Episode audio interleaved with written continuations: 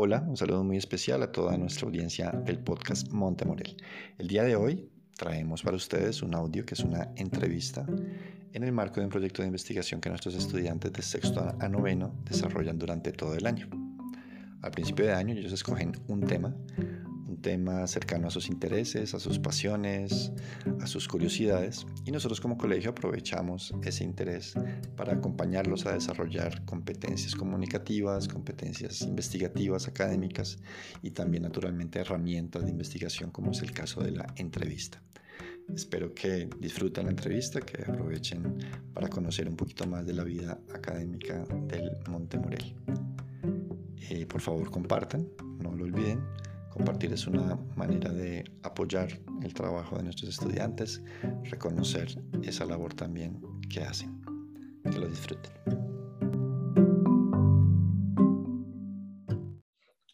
Thanks for accepting the invitation to participate in this interview. Um, my name is Naira. I'm in eighth grade. In school, we're doing a research project where we have to interview people. My investigation topic is the role of social media in young people's life. Mm-hmm. The purpose of this interview is to hear your perspective on the topic from your experience um, of working with social media. Another purpose of this interview is to learn more about this topic and to learn how to make an interview. Um, I have around eight questions uh, that I would like to ask you, and I expect it would take around 20 minutes. Is that okay with you? It's perfect. We can start whenever you want. Okay. Could you please tell us your name and how your work has been related to social media? Yes, I can. My name is Veronica Cuello and I studied visual arts. I started working mostly with audiovisual, like editing and script writing but somehow I also ended involved in social media. So I started working uh, with Pataleta, for example, uh, managing the social media. Uh, my job was to develop um, a monthly calendar to decide which pieces we should uh, share uh, either on Twitter, uh, sorry, either on Facebook or Instagram to expose the projects and show what Pataleta does. Uh, on the other hand, I'm working now for Twitter, uh, managing some uh, content. Mm, interesting. Um, and what do you think are the most uh, used social networks, but by the different age groups? Like, uh, well, uh, I recall when I was younger and we were like basically discovering all this internet because when I was at school, when I was your age, for example, the experience were quite different. We had to connect like telephone to get internet, and it was super slow. It was a whole dynamic. So we have seen somehow how this social media and internet as well has grown over time. Um, I recall Facebook used a really important network for my generation, but as I have seen, uh, it's not as important right now for your mm. generation. For example, I believe that TikTok is somehow uh, quite relevant uh, mm-hmm. for youngsters. Um, maybe Instagram. Uh, Facebook has gone to a second uh, level, for example. People more, I mean, likely 30 to 40 years may use this platform as well as LinkedIn. That's uh, usually like uh, I don't know, LinkedIn, for example, I guess he must be like 20, 25 uh, till 50 because he was a mm-hmm. professional network. Mm-hmm. Mm, from what age do you think it's like advisable to have access to social media? Like uh, this is a tricky question because having working with Twitter, I have been aware of a lot of risks that uh, young people and children may be facing mm-hmm. using this kind of social media um, advice mm-hmm. or without like any parental uh, supervisor supervising. Uh, I would suggest, I mean, you cannot forbidden uh, children or kids or people your age to stop using social media. Mm-hmm. This is not the reality or the context we are living. but I think it's really important for parents or guardians uh, to make aware children and share the tools uh, or share the knowledge upon how to use these tools uh, properly. Mm-hmm. Mm, yeah. And what do you think are the most positive aspects of social media?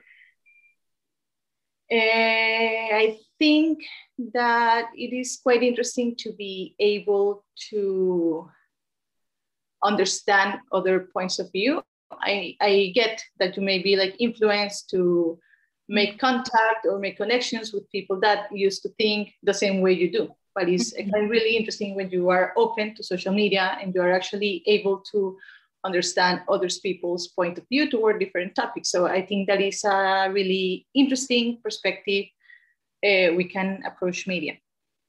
Mm-hmm. And the negative aspects negative aspects is I have seen, like it has not been my personal experience, but I am aware that there are um, a lot of uh, how do you how do you say it? Um, you may see like a lot of things on, show, on social media that are not based specifically on real on reality. Mm-hmm. I mean, uh, these kids uh, having amazing lives or traveling all over the world. I think uh, there must be some kind of awareness that social media is also a tool that lets itself to be used to show some other type of uh, fake realities. And I think that uh, mm-hmm. children or kids sometimes get, uh, get, get drawn by this style of life that other people have. So it can create a lot of insecurities. So it's also really important related to uh, the question that you asked me before for parents to raise awareness and make the children uh, let the children know that mm-hmm. sometimes this is not uh, like uh, something to be worried about or to create frustrations mm-hmm. yeah and and how do you think like the parents could do that in a in a better way like basically, I think it is all related to the basics communication. mm-hmm. And communication is not only related when it comes, is not also related to social media. Now it comes to other aspects of life. So I think that basically is communication and openness. I think that uh, as long as you are able to talk to your kids or to your children openly about the benefits and the risks of social media, it would be better like to build some kind of uh, like understand the right way to use it. Mm-hmm. Yeah, but uh, also like the parents, they don't understand how. There's a lot of parents that don't understand how that actually works. Um, what do you think would be like a way to to give that information to the the parents so they can pass it to their their children? I think it's about engagement and keep in mind that communication is not only parents telling their kids what to do, but mm-hmm. it's also kids exp- expressing mm-hmm. themselves and what are their interests or what they want to do, what they like to do. Also exploring social media, media I think is like a really interesting step to take with parents, explaining, mm-hmm. explaining them how to use tools. Sometimes, for example, my dad would say like, I, I don't know how to use this WhatsApp. But suddenly he has been aware that he has some features or some tools that is interesting for him because it can connect uh, himself to his his daughter who's traveling all over the world for example. Mm-hmm. so when it comes to new social media tiktok or something like that i think that is also um, it's a matter of engagement and open communication. I think that your parents probably would be really interested in what you are doing if they know that you like it or are interested mm-hmm. in that somehow. Yeah. Okay. Um like uh, what is your personal use of social media outside your work like yeah. Outside my work uh, i have facebook i have instagram i have twitter. Uh, i'm not an active user honestly. I usually use uh, both facebook and twitter to be aware of some kind of news. I'm not living in colombia right now so for me it's really mm-hmm. like the best way to get access to information regarding i don't know politics or right now for example with elections. I get instant information with twitter also Facebook. And um, as I told you before, uh, when it comes to understanding other people's point of view regarding certain topics, for me is really important Facebook because I can mm-hmm. see some relatives or close friends that probably don't think the same way I do regarding certain topics, but for me it's important to understand this perspective. So Facebook in that sense is really interesting as Twitter. And Instagram is basically because I like to relax also. So mm-hmm. I enjoy following accounts that have uh, some kind of content that is interesting for me from an aesthetic perspective. Mm-hmm. Yeah. Mm, yeah, but like, what is your personal strategy for managing your time with social media? Mm, well, it depends on how it's somehow like a paradox, but it depends on how embedded I am in my actual work. If I am like too focused in things that I have to do on my work or either at studying, like I recently was, then I forget absolutely about mm-hmm. social media. If I am distracted or if I start procrastinating, it's really easy for me to go and follow and spend a lot of time on social media. So it's not that I have like an active uh, way to address it, but it comes more if I am like distracted or not. Mm-hmm. Yeah. Okay. Um, do you think social media has a different effect, like for different genders? Uh, I think that is not specifically gender based, the impact that it can have. I think is intersectional. Of course, uh, some sometimes it can influence gender dynamics, but I don't think it's the only dimension which social media can impact. Mm-hmm. Okay, and the last question is what questions do you think would be important to ask if I want to learn more about this topic? Uh, the first question is how to do it safely.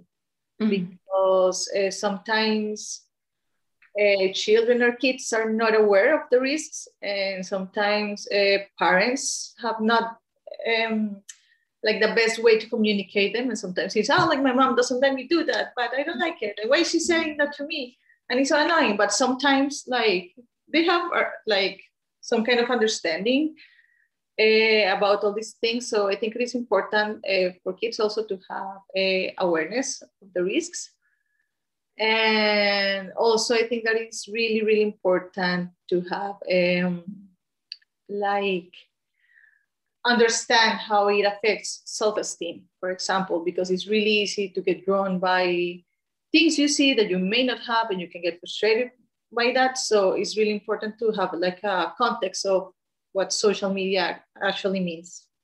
Mm. yes.